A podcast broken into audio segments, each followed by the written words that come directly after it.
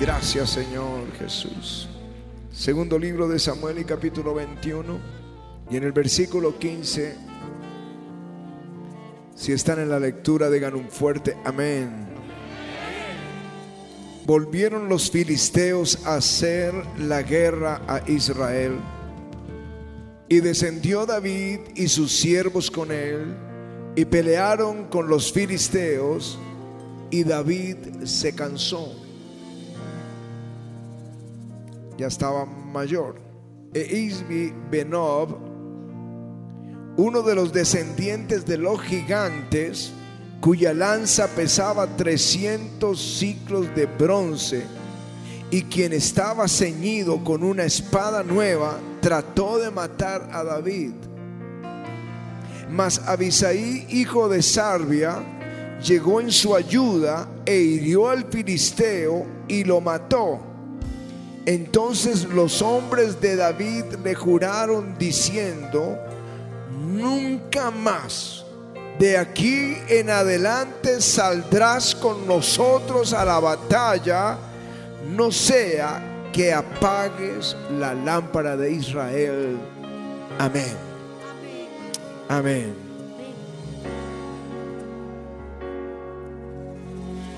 Saben que en el tabernáculo que había en el desierto tenía dos, dos partes este tabernáculo uno llamado lugar santo, el otro lugar santísimo.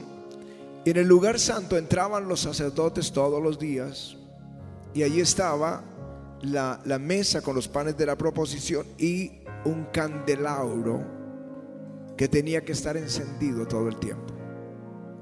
Luego estaba el velo y adentro estaba un incensario y el arca de la presencia del Señor. Pero ese candelabro tenía que estar encendido siempre. El pan lo cambiaban diariamente, el candelabro encendido. Y yo creo que eso es lo que Dios quiere de nosotros. Tenían que proveerle aceite a ese candelabro todos los días. Ahora yo quiero ir al, al, texto o a la historia aquí de David. El Señor envía al profeta Samuel para ungir a David y dice la escritura que Samuel tomó un cuerno de aceite y lo ungió en medio de sus hermanos. Y desde aquel día en adelante el Espíritu del Señor vino sobre David. Ese es el día en que se enciende esa lámpara. El día en que el Espíritu del Señor viene sobre David.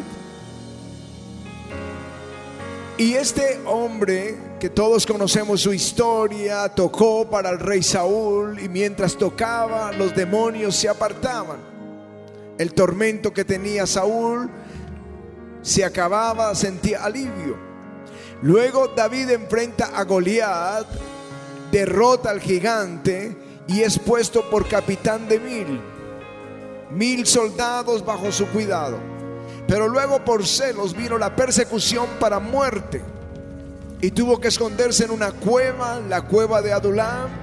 Y la Biblia dice que a esa cueva comenzaron a venir de todas partes. Dice allí que vinieron los endeudados, se juntaron con él los afligidos, los que estaban endeudados, los que se hallaban en amargura de espíritu, y fue hecho jefe de ellos y tenía un grupo allí como de 400 personas.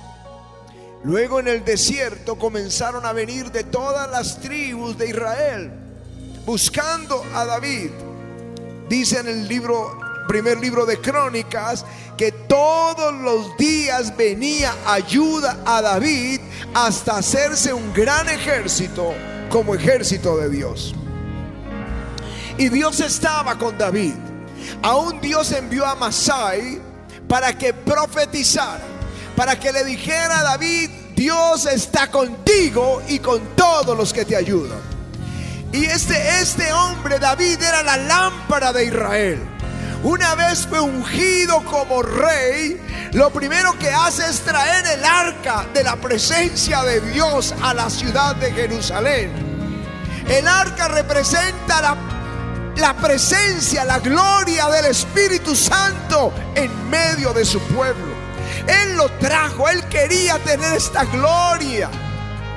Luego él transforma la adoración lo que se conoce como el tabernáculo de David. La adoración era diferente, era un coro como el que está en este lugar y había una adoración maravillosa continua para Dios.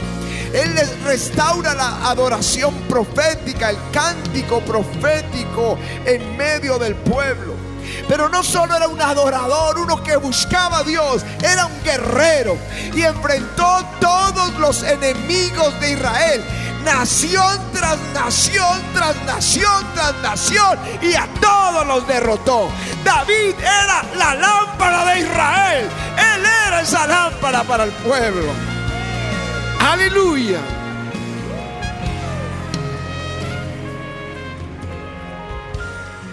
Y es allí cuando se da esta batalla y casi pierde la vida David y los hombres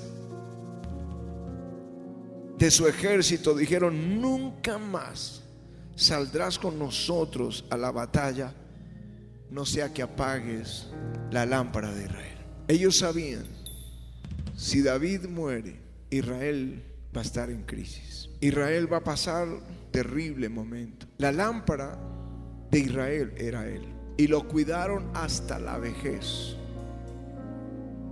Aún sus últimas palabras, el Espíritu de Dios hablado por mi boca. Lo cuidaron. Las lámparas son personas.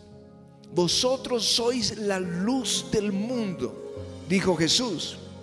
Una ciudad asentada sobre un monte no se puede esconder, ni se enciende una luz y se pone debajo del cajón, allá debajo de un almud, sino sobre un candelero y alumbra a todos los que están en casa.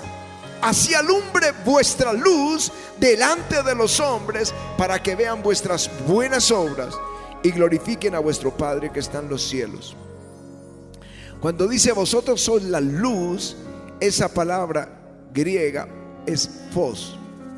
Hay una que es fox con X, que también es lámpara, que también es antorcha, por decirlo así.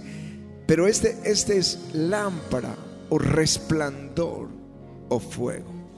Vosotros sois el resplandor del mundo. Vosotros sois la lámpara del mundo. Está hablando a personas. Y David era esa lámpara para esa generación. Cuando el Juan el Bautista, ya en el Nuevo Testamento, que sale del desierto y comienza a llamar al a la nación al arrepentimiento. Miles vienen para ser bautizados de todo Israel, para ser bautizados por Juan. Él era la lámpara de ese momento. Jesús dijo, vosotros quisiste regocijaros bajo esa luz que él llamó a Juan, dice, él era antorcha que ardía y alumbraba, y vosotros quisisteis regocijaros por un tiempo en su luz. Él era la, la luz de ese momento. Moisés lo fue en su época. La escritura dice que descendía del monte, él subía al monte a orar, a hablar con Dios, recibió las tablas de la ley y cuando descendía del monte él no sabía que su piel era, de la piel de su rostro era resplandeciente después de que hablaba con Dios. Y cada vez que subía, él bajaba resplandeciente. Él era la lámpara. Era una protección para la nación. Era una bendición para la nación. Eso era Moisés. Pero el tema hoy, la palabra que quiero dejar en el corazón de ustedes es cuando la lámpara se apaga. Por eso cuidaban a David. Porque había algo en la historia de Israel que les advertía el peligro de que la lámpara se apagara. Sansón. Sansón fue profetizado antes de ser concebido. Y nació con una promesa que él liberaría a Israel o comenzaría a liberar a Israel de los filisteos. Así que ese niño crece con esa esperanza y luego Dios comienza a actuar. Dice el Espíritu de Dios comenzó a, él comenzó a crear un caos. Ahora mismo no recuerdo la palabra hebrea, pero él mismo es el que provocaba, eh, como que provocaba las rencillas. Toda la historia de Sansón gira alrededor de rencillas, pero es el Espíritu Santo el que provocaba las rencillas para tomar venganza de los filisteos. Él hacía que se, se, se levantaran enemigos contra Sansón para que Sansón derrotara a esos filisteos e hizo que los filisteos temieran su nombre, que todos preguntaran de dónde tiene este hombre esa fuerza no era un fisiculturista, no era que estaba los días enteros en el gimnasio, es que la gloria de Dios sobre él era indetenible. Derrotaba a los filisteos en mil en un solo momento. Todos temían a Sansón. Era la lámpara de Israel por 20 años. Los filisteos no se atrevían a ejercer toda su opresión porque allí había una lámpara de Dios en medio del pueblo. Pero uno de los pasajes más tristes de la escritura es cuando él cae y pierde la unción. La escritura dice que se enamoró de una mujer en el valle de Soreja, que se llamaba Dalila. Y los filisteos vinieron y le engañaron y, y le dijeron, engáñale e infórmate en qué consiste su gran fuerza. ¿Y cómo lo podremos vencer para que lo atemos, lo dominemos y cada uno de nosotros te dará mil ciclos de plata? Eso fue lo que le prometieron. Y ella comienza a ejercer presión a Sansón hasta que lo, lo debilita, lo convence. Y ella le dijo, ¿cómo dices yo te amo cuando tu corazón no está conmigo? Ya me has engañado tres veces y no me has descubierto aún en qué consiste tu gran fuerza. Y aconteció que presionándole ella cada día con sus palabras e importunándoles, su alma fue reducida a mortal angustia. Y él descubrió todo su corazón. Y le dijo, nunca mi cabeza llegó navaja. Era nazareo, era su consagración. Era que no podía tomar vino, y no podía cortarse el cabello. Estaba consagrado, era nazareo. Porque soy nazareo de Dios desde el vientre de mi madre. Si fuere rapado mi fuerza, se apartará de mí y me debilitaré y seré como todos los hombres. Viendo Dalila que había descubierto su corazón, envió a llamar a los príncipes de, de los filisteos. Vinieron, dijo, venid esta vez porque él me ha declarado todo su corazón.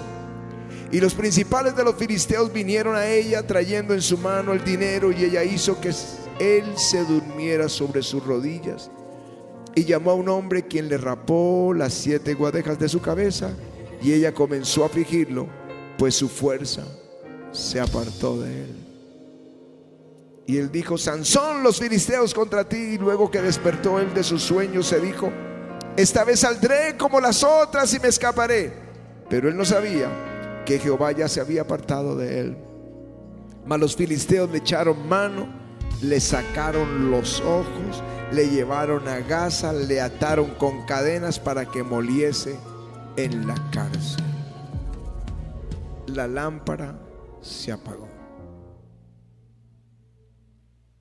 La fuerza que él tenía no era su cabello, su consagración, el Espíritu de Dios. Si el Espíritu se aparta, no somos nada, no pasa nada, se acaba toda tu bendición es el brillo se pierde. Cuando alguien pierde la unción es como si le, le sumaran 20 o 30 años a su cuerpo.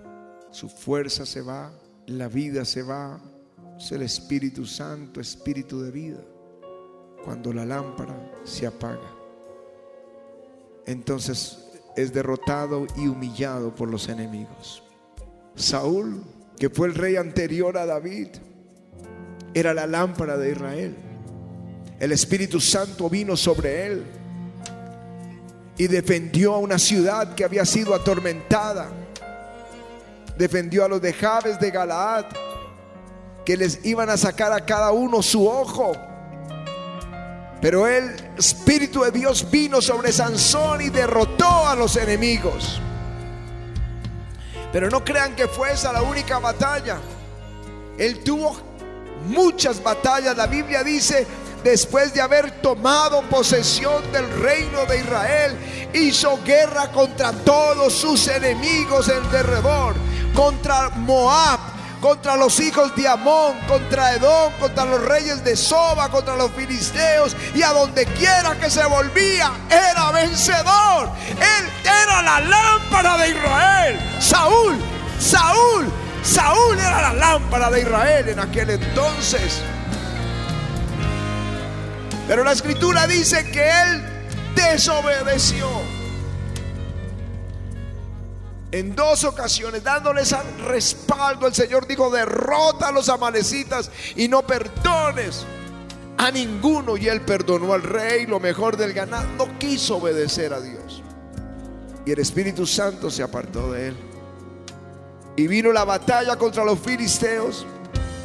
Y dice la escritura que cuando vio Saúl el campamento de los filisteos tuvo miedo se turbó el corazón en gran manera. ¿Por qué tenía miedo si venía de victoria en victoria?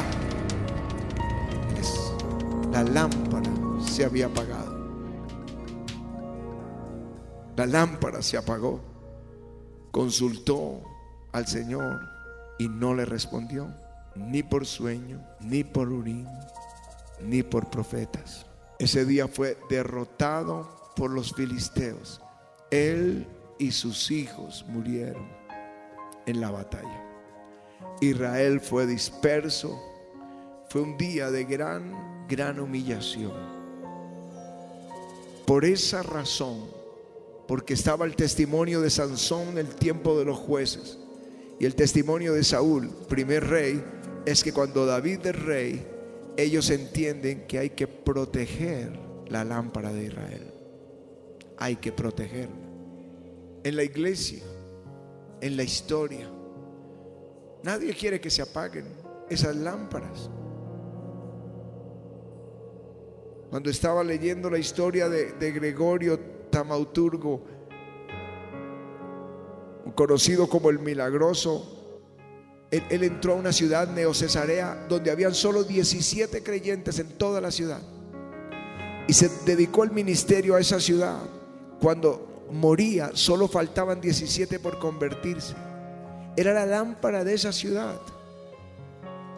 Los milagros de él eran tan sorprendentes que muchos historiadores hablaron, Basilio el Grande de los Capadocios, que, que influyó la iglesia en la, en la doctrina teológica del Espíritu Santo, hablaba de sus milagros, y no solo él, otros, eh, Sócrates, Jerónimo hablaba de los milagros de, de Gregorio. Todo el mundo decía que los milagros de él eran más grandes que el de los hechos de los apóstoles.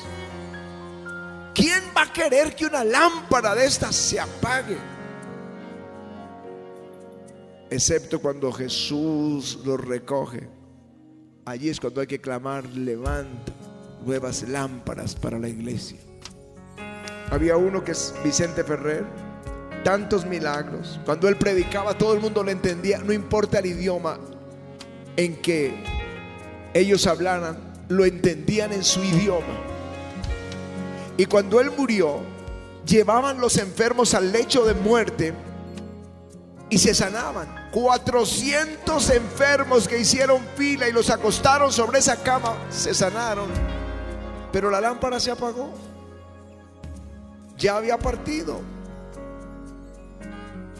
Mi preocupación es cuando una generación no valora la lámpara que Dios les está dando. Jerónimo Savonarola, un monje en Florencia, Italia, revolucionó esa ciudad. La ciudad entera se convirtió a Jesús. Sacaron las cosas de brujería, libros inmundos, novelas inmundas. Todo eso lo quemaron en la gran plaza.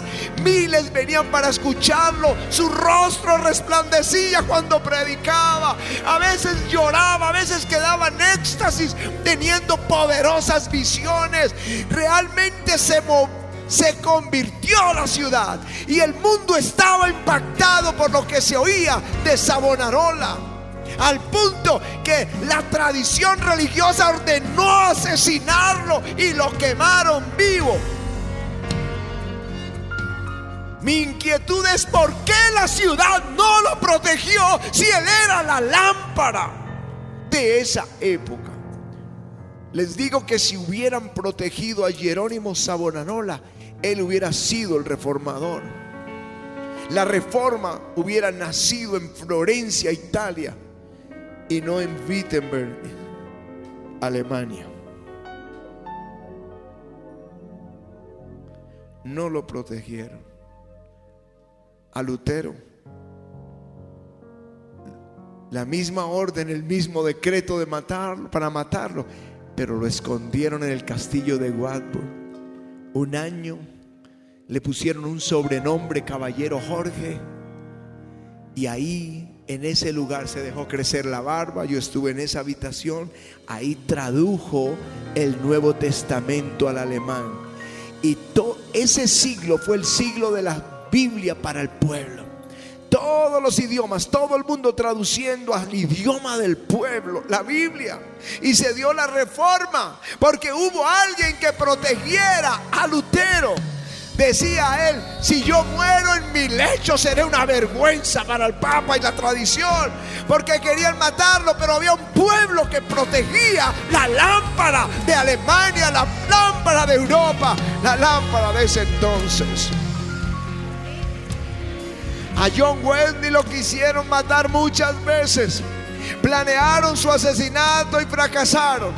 Pero luego la gente lo protegía y lo llevaban alzado hasta el púlpito. Lo sostenían entre varios hombres mientras él predicaba, ya anciano, la palabra de Dios. Yo digo, qué glorioso ellos entienden. Él era la lámpara de Israel para Inglaterra en su época.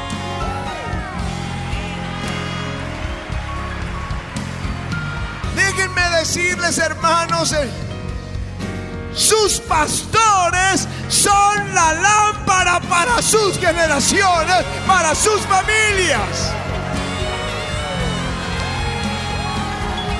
Y déjenme decirles, ustedes son la lámpara para su familia y para esta sociedad.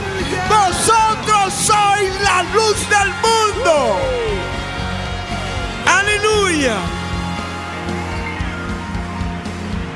Mi llamado es cuidemos las lámparas a sus pastores donde quiera que te congregues y a sus familias, al creyente de la casa, al que es la lámpara. Si crees que tu lámpara se está apagando, estos hombres dijeron, no, no vayan más a la guerra, David. No queremos que se apague la lámpara. No vayas a la guerra. Pero a veces nosotros que somos la lámpara, ustedes que son la lámpara, sienten que se están apagando. Es en estos servicios que se enciende la lámpara. Es en estos ministerios. ¿Por qué creen que el Congreso Mundial? ¿Por qué invertimos tanto para un Congreso? En el que no vamos a recibir, sino que vamos a dar y dar y agotarnos, se nos esforzamos todos trabajando. Porque miles de pastores vengan, reciban, los llevamos, los recogemos en el aeropuerto, los dejamos en el hotel, los traemos a la iglesia, velamos por su bienestar. Porque ellos son lámparas a su generación, lámparas a su congregación. Y lo que queremos es que se encienda bien fuerte esa lámpara y alumbre en su lugar donde Dios les ha puesto.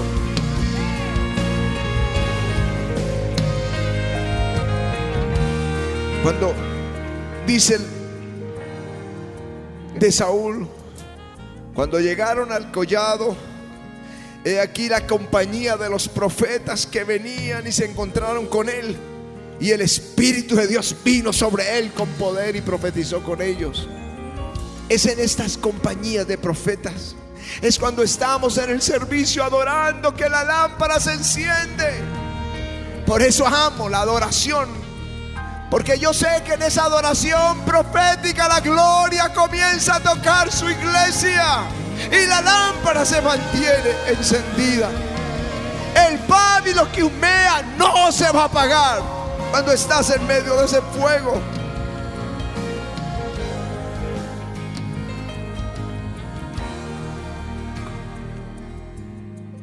¿Cómo mantener esa lámpara encendida? Yo les digo amando su presencia. No, no, no una experiencia. Se los dije a los hermanos en Panamá. Yo, yo sé lo que es cuando la gloria visita. Que nosotros no queremos que el servicio se acabe. Y a mí me llaman los pastores de las reuniones todo tan ungida que nos dieron las 3 de la mañana. Yo dije, gran, gran, grandísimo error. Pero es que la gloria estaba ahí. La gloria va a estar siempre si tú amas la presencia de Dios. Termina el servicio en punto. Que si la iglesia fue tocada, la iglesia volverá a los ocho días, volverá con más hambre. Y si tú amas esa presencia de Dios, va a estar ahí siempre. Búscale con desesperación. Dice Moisés, que su rostro era resplandeciente después que había hablado con Dios. Después que ha hablado con Dios. David, oh Jehová, de mañana oirás mi voz, de mañana me presentaré delante de ti y esperaré. Y creo que el versículo que más me gusta está en Isaías que dice, con mi alma te he deseado en la noche y en tanto que me dure el Espíritu dentro de mí, madrugaré a buscarte. Comunión con el Espíritu Santo hace que la lámpara esté encendida. Ustedes son la lámpara para su familia. Ustedes servidores son la lámpara para su familia. Pastores, Ustedes lo son. El Señor dice ciertamente de los ángeles, dice, el que hace a sus ángeles espíritus y a sus ministros llamas de fuego. Vosotros sois la luz del, del mundo, la lámpara, el resplandor de este mundo. No escondan esa luz que alumbre, que la gente vea, oigan de sus bocas, de sus hechos, las maravillas del Señor. Coro, no dejen apagar la lámpara. No dejen apagar la lámpara. Cuando ustedes se pongan ese uniforme, adoren con todo el corazón. Porque la adoración hace que la presencia de Dios esté en este lugar. Cuando nos acercamos a Él, Él se acerca a nosotros. Haz resplandecer tu rostro sobre este coro. Haz resplandecer tu rostro sobre el coro. Tócalo, Señor. Llénalo con el Espíritu Santo. Toca sus vidas, sus familias. En el nombre de Jesús. Ujieres. Ujieres, ustedes son la lámpara en esta iglesia cuando los veo. Ustedes le dan a uno ganas de llorar, entrar a las 4 o 5 de la tarde y verlos con trapo en mano limpiando todas las sillas donde ustedes están sentados. Orando mientras las limpian. Nadie ve esto. Pero los ojos de Dios contemplan toda la tierra. Quisiera los sugieres aquí al frente, como quisiera que solo los sugieres vinieran. Déjenlos que ellos pasen. No, tú eres sugier, no. Si no eres, sí eres sugier, bueno, sí puedes pasar.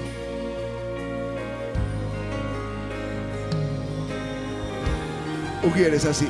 Me les abren camino, por favor. A los ujieres así. Y van a pasar acá. Ujieres. Ábramele paso ahí, ábramele paso a los ujieres, por favor. Ábranle paso ahí, Giovanni, quítate de ahí, Mauricio, quítate de ahí, déjenlos pasar.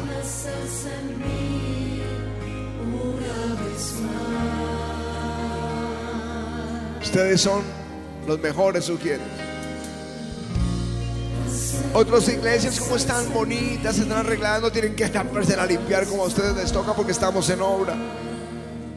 Pero Dios ve. Tócalos, úngelos Espíritu Santo, úngelos. Reciban en el nombre de Jesús, reciban. Si el arme sube a la tarima, oro por ellos. Y toda la iglesia dilo a arder la salsa en mí.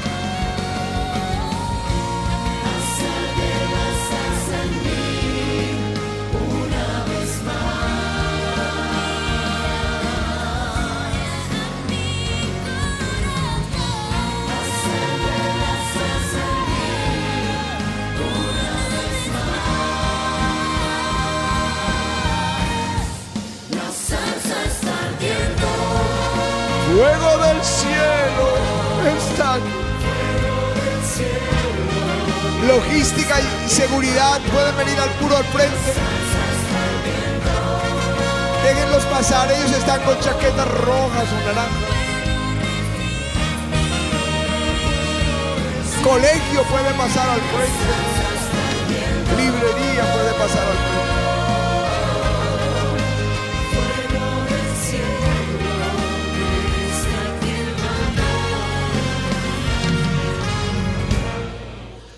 Toca, Señor, estos jóvenes. Llénalos con el Espíritu Santo. En el nombre de Jesús. Ahí está. Ahí está la unción. Recibe, recibe, recibe, recibe, recibe, recibe. Oh. Tócalos, Señor. En el nombre de Jesús.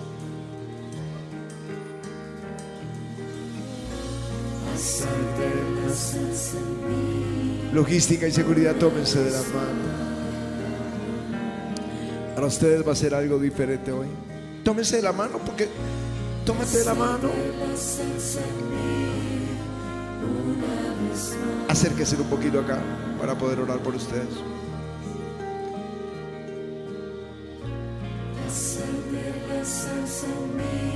Tómense de la mano, tómense de la mano.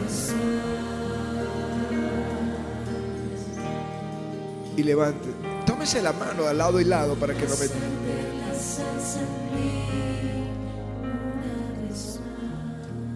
Yo te doy gracias porque ellos son muy esforzados y están en continuo entrenamiento, Señor. Pero yo sé que su fuerza es como, como Sansón, no es el cabello, es su consagración. Bendice este ministerio en el nombre de Jesús.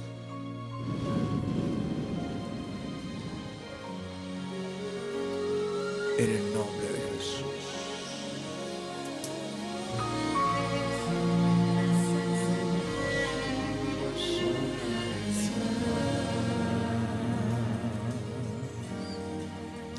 Y ahora baja, Shiri, basa. las sedes, las sedes, todos frente a la pantalla, corran frente a la pantalla. Mí una vez Protocolo. Doctor Rivera y, más. y Claudio, Mauricio, Johnny, Ar- Víctor, por supuesto, Víctor que está al frente de todo el protocolo. Súbanlos aquí, por favor. Johnny, creo que también no sé quién más está con el protocolo. Arde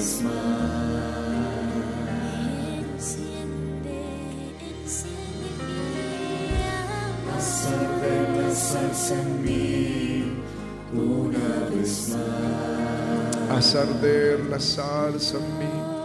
Están en las sedes reunidos. Arde la salsa en mí una vez más. Están en la sede. Voy a orar por los de protocolo, pero la unción va a tocar también en las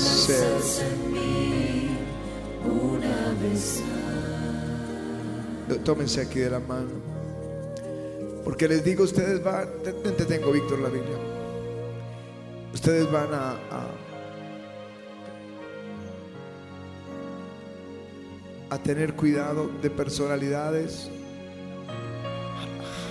que jamás pensamos que iban a venir.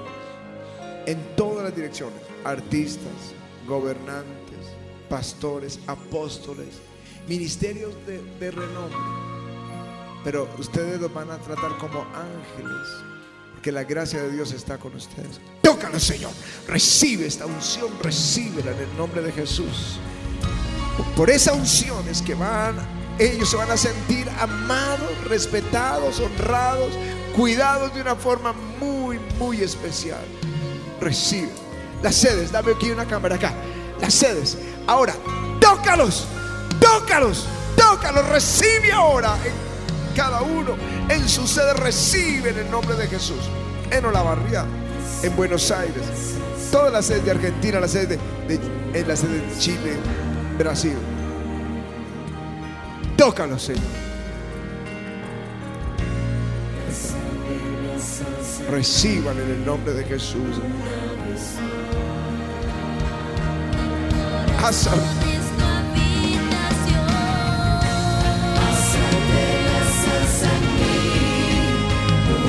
medios de comunicación y orquesta los voy a ministrar en el VIP.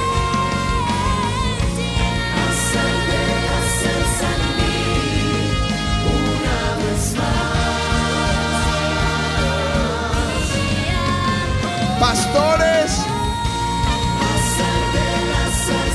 pastores, vengan acá arriba. Busquemos cómo hacerlo llegar.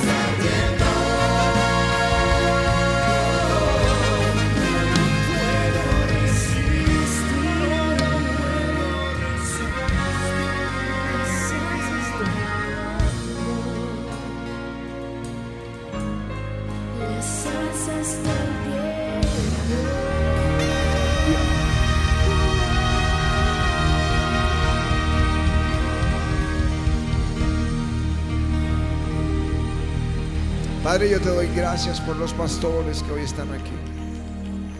No, no, no, no, repito, yo te doy gracias por los pastores que trajiste hoy aquí. Ellos están aquí traídos por el Espíritu Santo. Úngele, Señor. Tócales ahora. Tócalos, Señor. Tócalos, tócalos, tócalos, tócalos. Recibe, recibe. Tócalos, Señor. Tócalos, Señor. Tócalos, tócalos, Señor. Toca sus vidas, tócalos. En el nombre de Jesús. Aquí está la familia y el ministerio suba hacia este lado y vamos todos a pedir. Todos necesitamos que el Señor sople fresca, una unción fresca sobre todas las familias del ayudamiento. Ministerio suba hacia este lado. Recibo.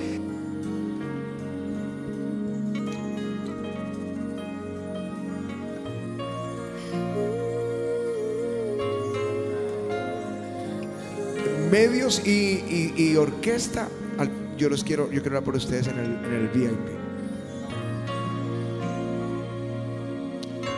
Padre, yo te doy gracias en el nombre de Jesús por la unción que tú tienes. Vengan acá, sí, vengan, vengan, vengan acá. Me gusta que tiene sed. Gracias, Señor Jesús. Vengan acá la familia, tómense de la mano rápido, tómense de la mano. Tómense de la mano.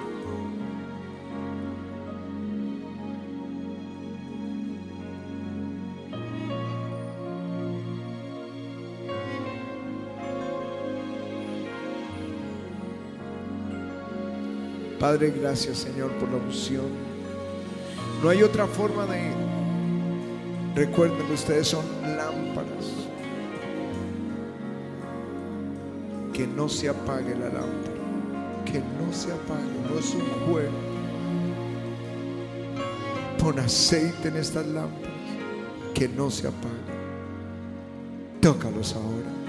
Tócalos ahora. Tócalos, Señor, ahora. Tócales en el nombre de Jesús. Ministerio, den un paso al frente, dos pasos al frente, tres ahí. Eso. Toca al Señor al ministerio, llénalo con una doble porción de tu espíritu. El nombre de Jesús. Tócalos.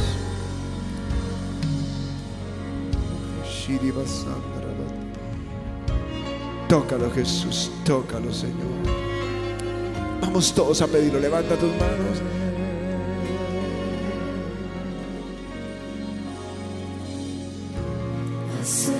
La en mí. Tócale Jesús. Tócalos ahora, renueva unción. A todas las familias del avivamiento están aquí su más. Haz arder la zarza en mí. Haz arder la salsa en mí. Una vez más. Vamos, dilo conmigo, haz arder la zarza en mí.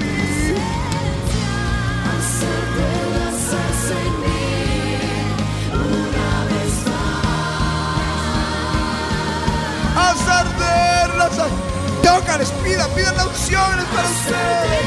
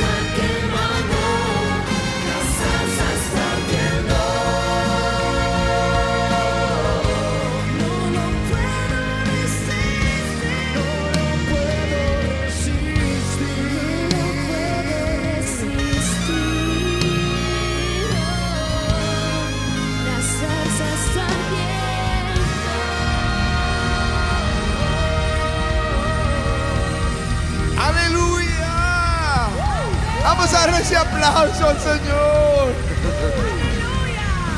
Dale ese aplauso a Jesús con gozo. Dile, vamos ungidos. Dile al que tienes al lado, vamos a ungidos. Y les digo, cuiden la lámpara que son ustedes para su familia y a sus pastores. Cuídenlos. Yo no sé cuántos alguna vez doblan su rodilla y oran por su pastor, su pastora. Miren, no dejen de hacerlo. Estamos en un campo de batalla real y esas oraciones son como un bálsamo para la vida de uno como un pastor. Uno las siente cuando la gente dice estamos orando, hemos estado orando, aún me traen palabras, son, son fortaleza para nuestra alma. Cuidemos juntos este avivamiento, amén, que no se apague.